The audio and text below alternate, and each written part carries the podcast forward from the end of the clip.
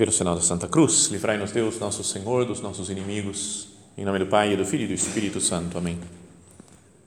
Meu Senhor e meu Deus, creio firmemente que estás aqui, que me vês, que me ouves.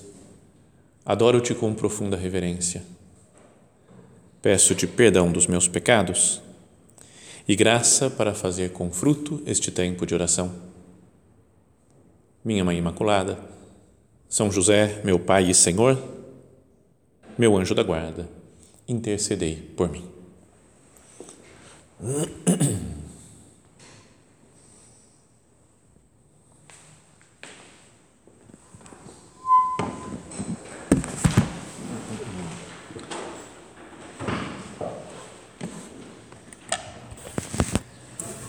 No capítulo 6 do Evangelho de São João, é, aparece um discurso muito famoso né, de Jesus, que é chamado discurso do pão da vida, né, ou discurso eucarístico.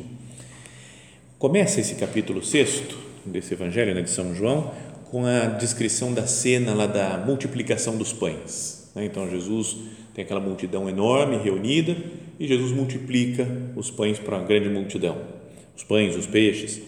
E depois, a partir daí, fala que ele estava na sinagoga de Cafarnaum, não é uma cidade lá do lado do lago de Genezaré, e ele começa a falar sobre que ele vai dar a carne dele que é o verdadeiro pão do céu.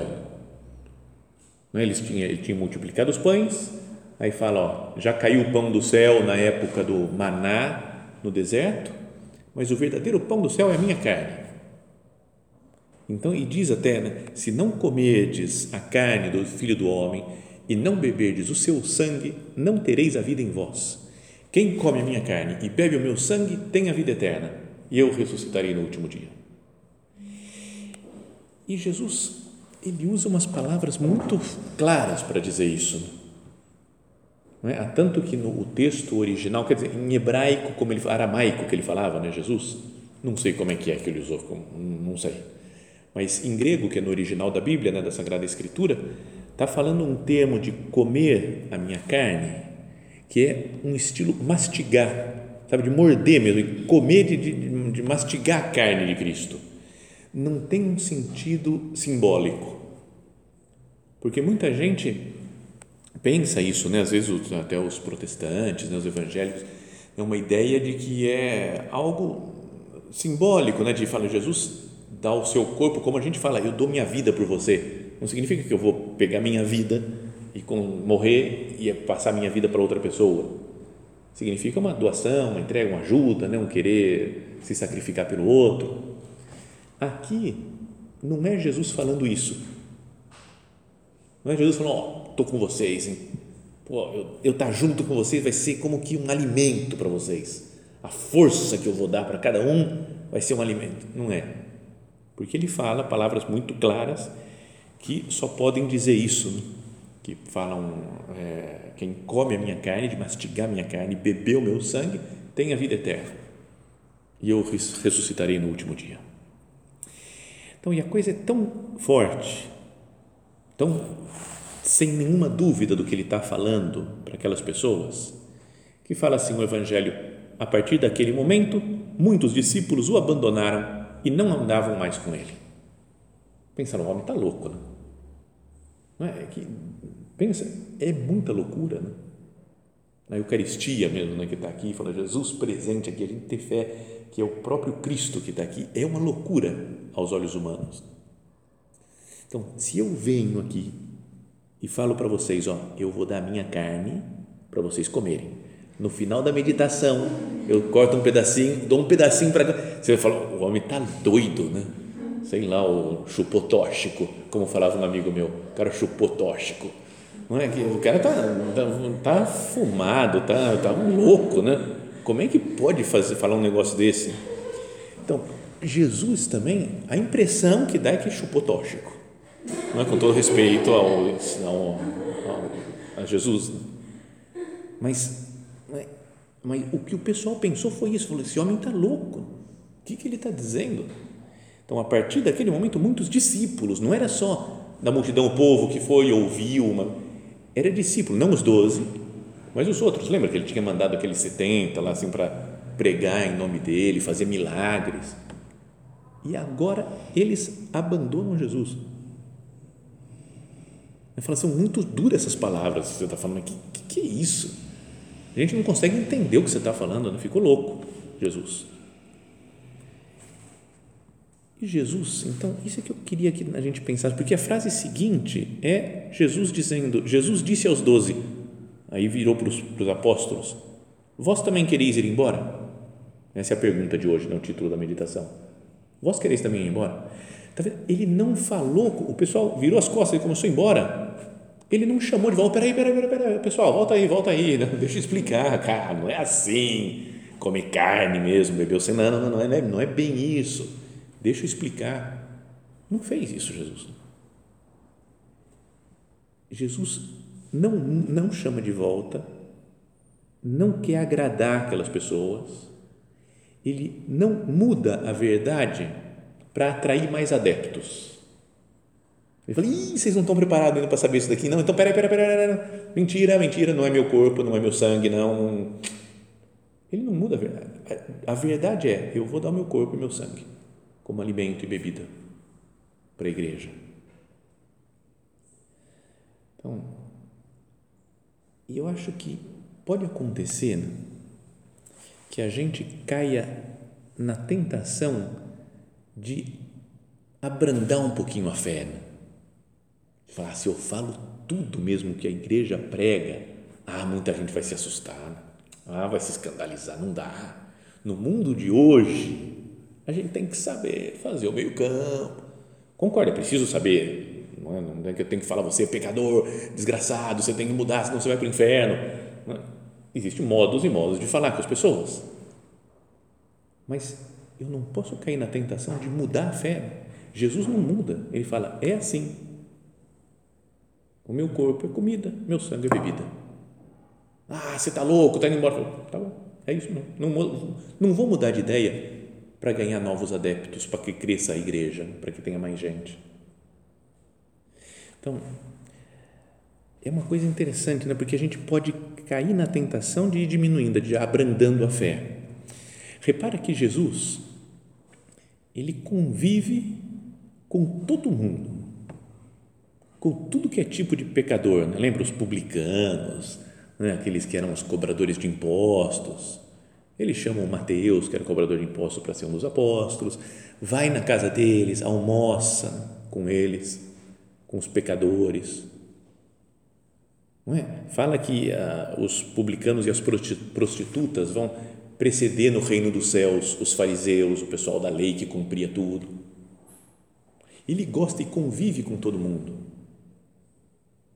mas pede para que eles mudem de vida. O Mateus, que estava roubando dinheiro lá do pessoal, né, cobrava impostos, ele falou: Vem, segue-me. E ele levantou, deixou a sua, o negócio lá que ele roubava e começou a seguir Jesus. O Zaqueu, lembra a história do Zaqueu? Fala que ele era chefe dos publicanos e pecador. Tinha até uma, era chefe de, na, lá na cidade de Jericó, de todos os, os cobradores de impostos. Ele é um, não sei como é que chama, não sei, não, um organizador, chefe dos, dos cobradores de impostos. Então ele devia ter explorado muito as pessoas, roubado muito dinheiro. E aí Jesus, lembra, ele sobe na árvore, porque é baixinho, quer ver Jesus. Jesus falou: Zaqueu, desce depressa, que hoje eu vou ficar na tua casa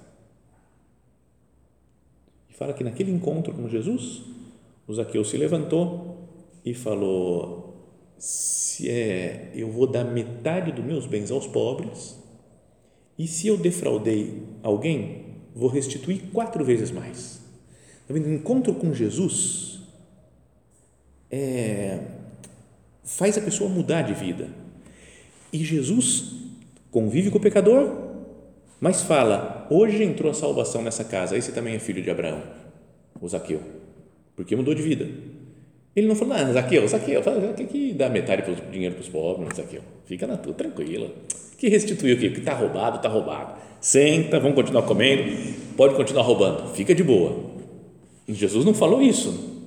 O que é certo é certo, o que é errado é errado, ainda que ele seja super amigo dos pecadores, dos publicanos. Outra cena, da mulher adúltera. Lembra, a mulher foi pega em adultério, no flagra, então tinha a, ideia de, né, da lei judaica lá, de lei de Moisés, de apedrejar as mulheres que eram pegas em adultério. E querem apedrejar e perguntam para Jesus. Jogam na frente de Jesus a mulher e falam: E aí, o Moisés falou para apedrejar, apedreja ou não apedreja? Para ver se ele ia contra a lei de Moisés, se ele fala, é, pode apedrejar mesmo essa mulher.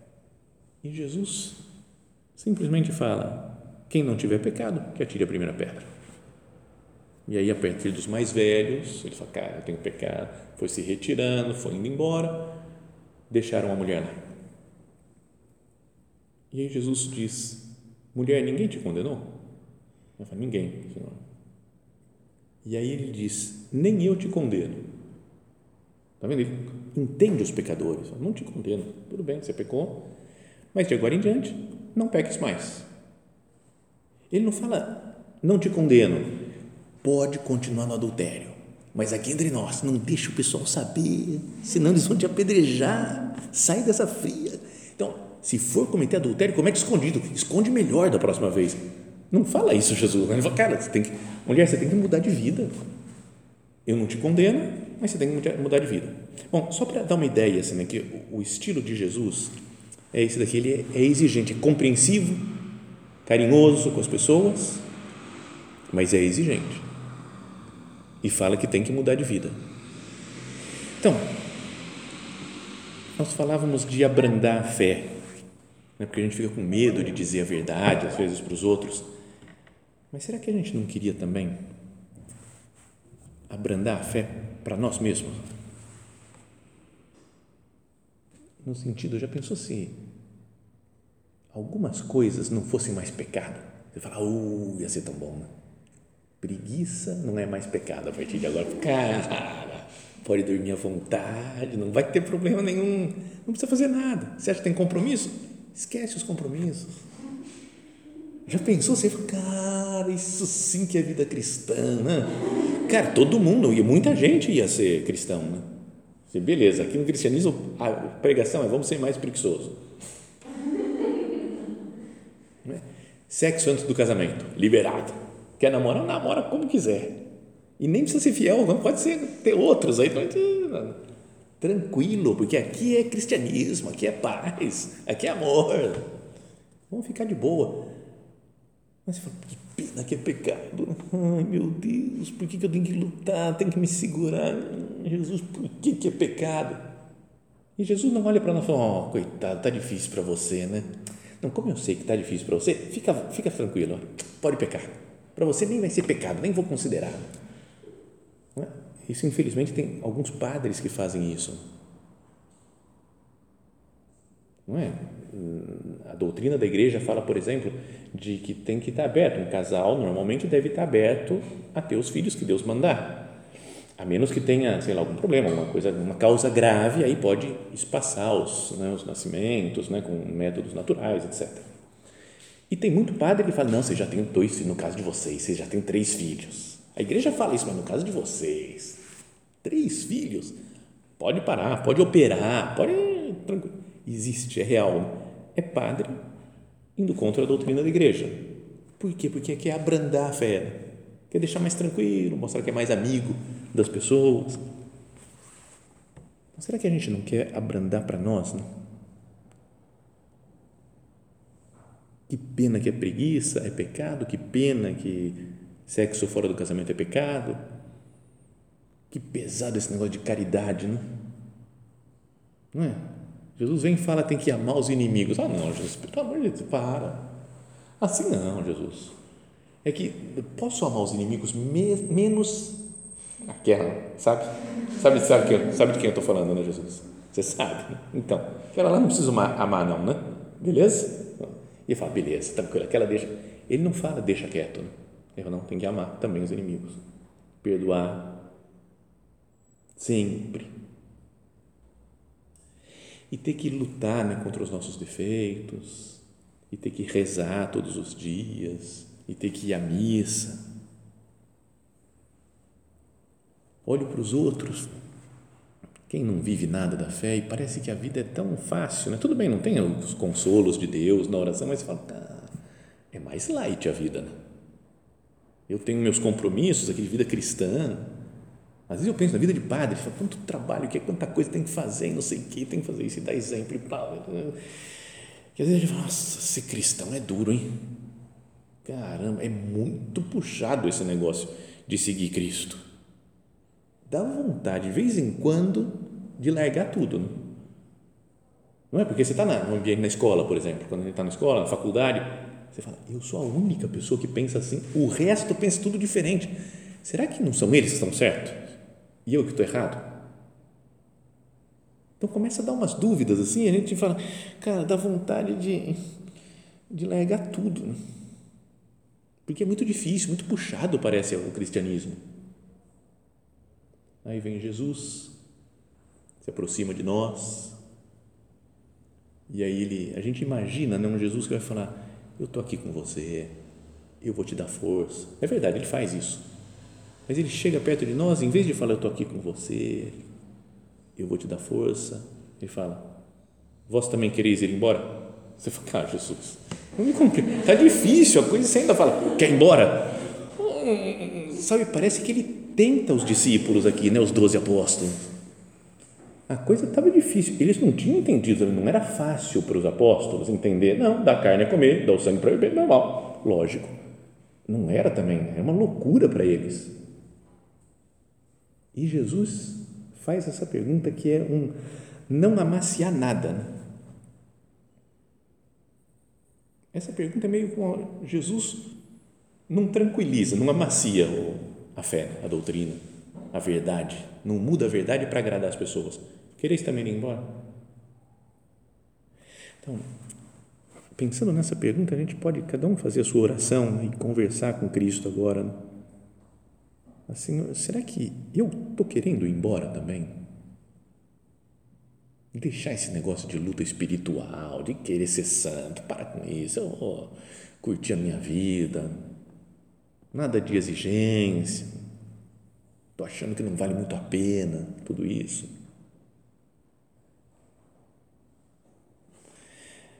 Ia ser tão mais fácil né, se a gente reclamasse com Jesus que está difícil, que a vida está puxada.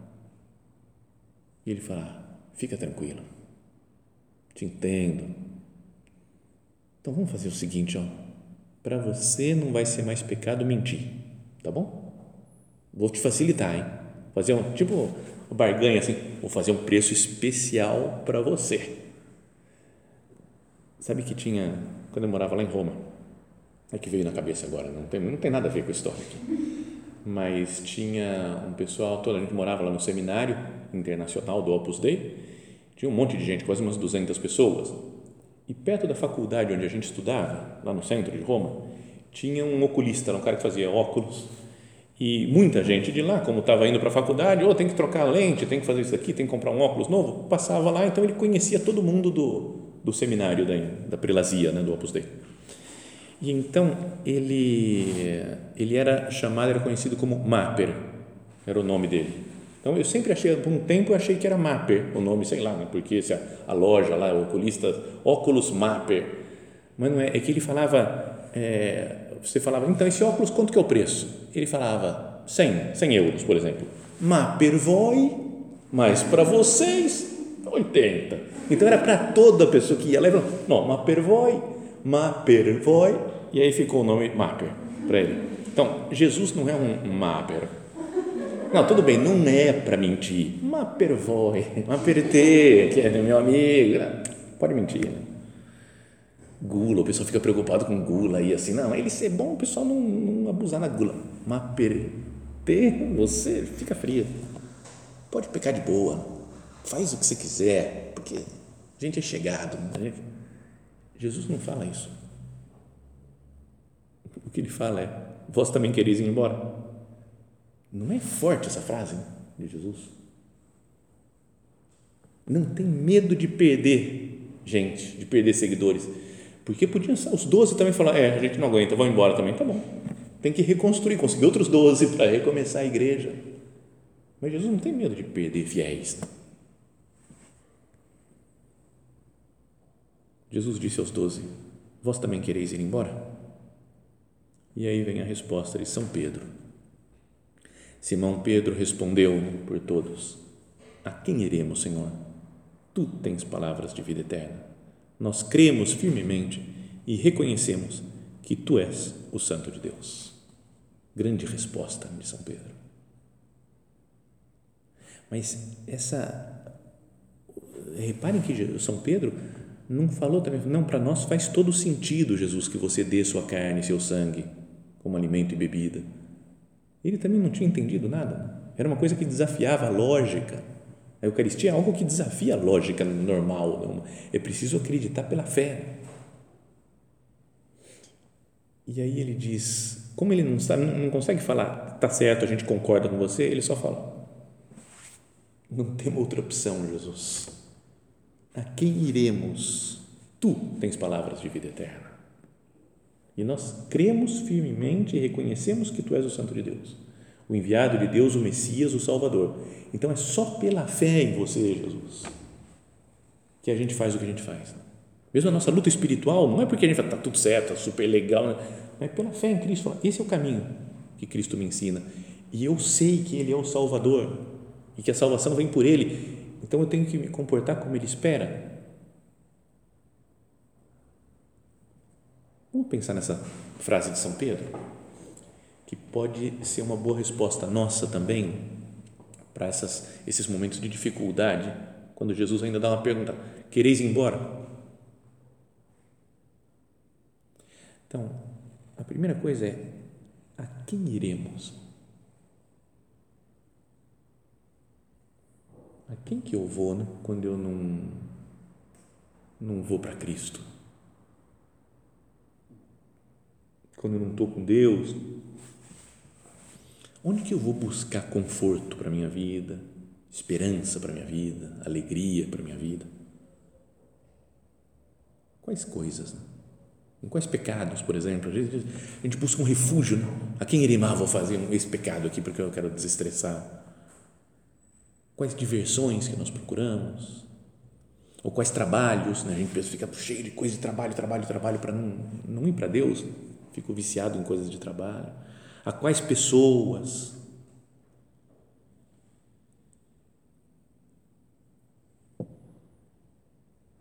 muitos, muitas pessoas que se converteram, sei lá, depois de uma vida louca, que aprontaram de tudo, assim, de repente encontraram Cristo. Olha, eu não troco Cristo por nada, nessa paz que eu tenho junto com Ele, eu não troco. Porque já experimentaram muitas outras coisas, outras pseudo-fontes de alegria. Talvez São Pedro tivesse aprontado já. Né? E aí fala: a quem iremos? Tu tens palavras de vida eterna. Quem já experimentou de tudo e se encontra com Cristo e fica com Cristo, acabou não quer mais saber de voltar para a vida passada, né, para a vida anterior. E isso é um perigo das pessoas que já nasceram dentro da igreja, né? que sempre viveram rezando, né? que podem pensar, ah, mas será que outra coisa fora não é mais legal, mais dinâmico, mais... Resposta de São Pedro, a quem iremos, Jesus?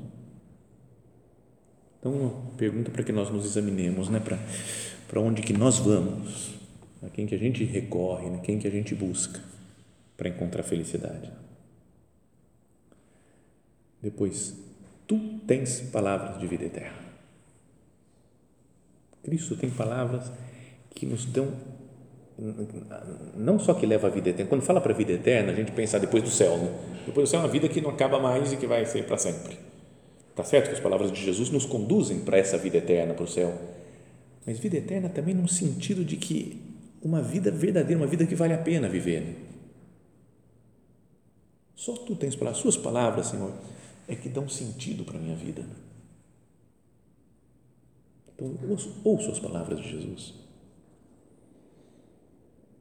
Medito nas coisas que ele disse. Procuro conhecer Cristo ler o Evangelho, meditar, falar, quero entender as palavras dele para sentir na pele que são palavras de vida eterna. Não só porque ah, a igreja diz que são palavras, então eu vou falar, não é verdade, palavra de vida eterna. Não, sentir, só isso me dá sustento. palavra de Cristo. Conheço as palavras de Jesus. Eu tenho uma ideia muito vaga, né? já contei isso algumas vezes, mas de alguém que falou uma vez, é como dizia Jesus, fazei, mas arcai com as consequências. Você fala, cara, Jesus não disse isso, né? Não é? Mas você fala no fazei, segunda pessoa do plural, ah, Jesus, né, que falou. Não é, mas não tem. Então, se eu conheço as palavras de Jesus assim, é bom eu estudar um pouco mais, ler um pouco mais o Evangelho para conhecer melhor. É sério que as palavras de Cristo e as palavras da Bíblia, da Sagrada Escritura, que tudo é palavra de Deus, tem, não sei, tem, tem uma força muito maior do que as palavras de qualquer outra pessoa. Já contei isso também aqui nas minhas experiências de retiro, de fazer retiro. Às vezes tem que pregar, mas às vezes também faço todo ano o meu retiro. E e às vezes o padre lá está falando, pregando, né, falando, não sei o que, você fala, legal, interessante, né? de repente o padre fala uma frase que fala, oh, essa pegou, cara. Essa pegou, por exemplo, tudo concorre para o bem dos que amam a Deus. Aí sim, vou anotar esse negócio. Vamos ver quem falou essa frase? Fala, é da Bíblia. Aí depois passa, o padre fala um monte de palavras, horas e horas de meditação, e, e depois fala. É, aumenta-nos a fé. Eu falo, nossa, é isso que eu preciso, eu preciso fazer essa oração. Senhor, aumenta-nos a fé. Aí eu vou ver os discípulos pedindo para Jesus. Sabe, eu, eu, anotava um monte de frases e depois que eu via as frases que eu anotava era só frase da Bíblia. Do que o padre fala. Era legal, tudo bem interessante, dependendo do padre, mas entra por um ouvido sai pelo outro. O que fica é a palavra de Deus. Né? O resto a gente vai floreando um pouco, né, para tornar mais compreensível, mais atrativo, mas o que tem sentido mesmo são as palavras de Cristo. Por isso São Pedro fala: Tu tens palavras de vida eterna. E depois, a terceira parte da frase dele é: Nós cremos e reconhecemos, sabemos que Tu és o Santo de Deus. Por isso que a gente não abandona, mesmo sem entender né, o que Jesus queria dizer com a, a promessa da Eucaristia. Ele fala: Nós cremos e sabemos que tu és o Filho de Deus. Isso até falava alguém que tem, pode ser coincidência só, né? mas também pode fazer pensar a ordem das, das palavras aqui. Fala, cremos e sabemos, né? reconhecemos. Então, primeiro crê e depois sabe. Né? Para entender profundamente, às vezes a gente precisa crer primeiro. Tá certo que quando a gente mais vai conhecendo, estudando, a gente vai ajudando a fé. Né? Mas é, tinha uma frase, acho que é baseada no Santo Agostinho, mas acho que era de outro santo, o Santo Anselmo, que ele falava: Credo ut intelligam. Eu creio para entender. Então é importante falar: eu creio nas coisas que Deus diz, que está na Sagrada Escritura, que a igreja ensina, eu creio. Esse negócio da Eucaristia, que Jesus fala: minha carne é verdadeira comida, meu sangue é verdadeiro, eu não entendi nada, creio eu sei que é assim. Então, deixa eu entender agora. Agora eu começo a aprofundar. Antes existia também, não, falavam, ele tem um texto da, da internet aqui falava na obra de Santo Anselmo, a frase aparece justaposta à sua forma inversa, intelligo ut credam. Eu entendo primeiro para depois crer. Não é? Mas ele fala, ele diz neque enim quero intellegere ut credam, sed credo ut intelligam. Traduzir, vai que alguém não pegou, vamos traduzir. Falou, não busco entender para crer, mas sim creio para poder entender. Isso é uma coisa interessante também para a gente pensar na fé, né? que a fé é uma forma de conhecimento. Não é se a gente vai querer provar, prove o amor da sua mãe por você. É difícil, né? Mas a gente não tem nenhuma dúvida. Fala, minha mãe me ama prova. não tem prova matemática disso. Mas eu sei pelas coisas que ela faz, etc. Mas, tá? Então, é uma fé que é conhecimento certo. E São Pedro fala: nós temos esse conhecimento que vem pela fé e nos faz reconhecer que tu és o Santo de Deus. Então, se é o Santo de Deus, o Filho de Deus, o escolhido de Deus, o enviado de Deus, só tu tens palavras de vida eterna. Portanto, a quem iremos? Então, que essa pergunta que Jesus nos faz, vós também quereis ir embora? Vocês querem ir embora? Eu, Eu quero responder como São Pedro. Não tenho para onde ir, Jesus, porque só tu tens palavras de vida eterna. Vamos pedir a Nossa Senhora né, que ela nos, nos faça ver Cristo sempre, assim como alguém que é de que tem palavras de vida eterna, alguém que é o sentido da nossa vida, que não tem mais nenhum outro sentido que a gente pode ir, que vai nos trazer felicidade, vida eterna, vida plena, mas que Nossa Senhora nos leve sempre até Jesus.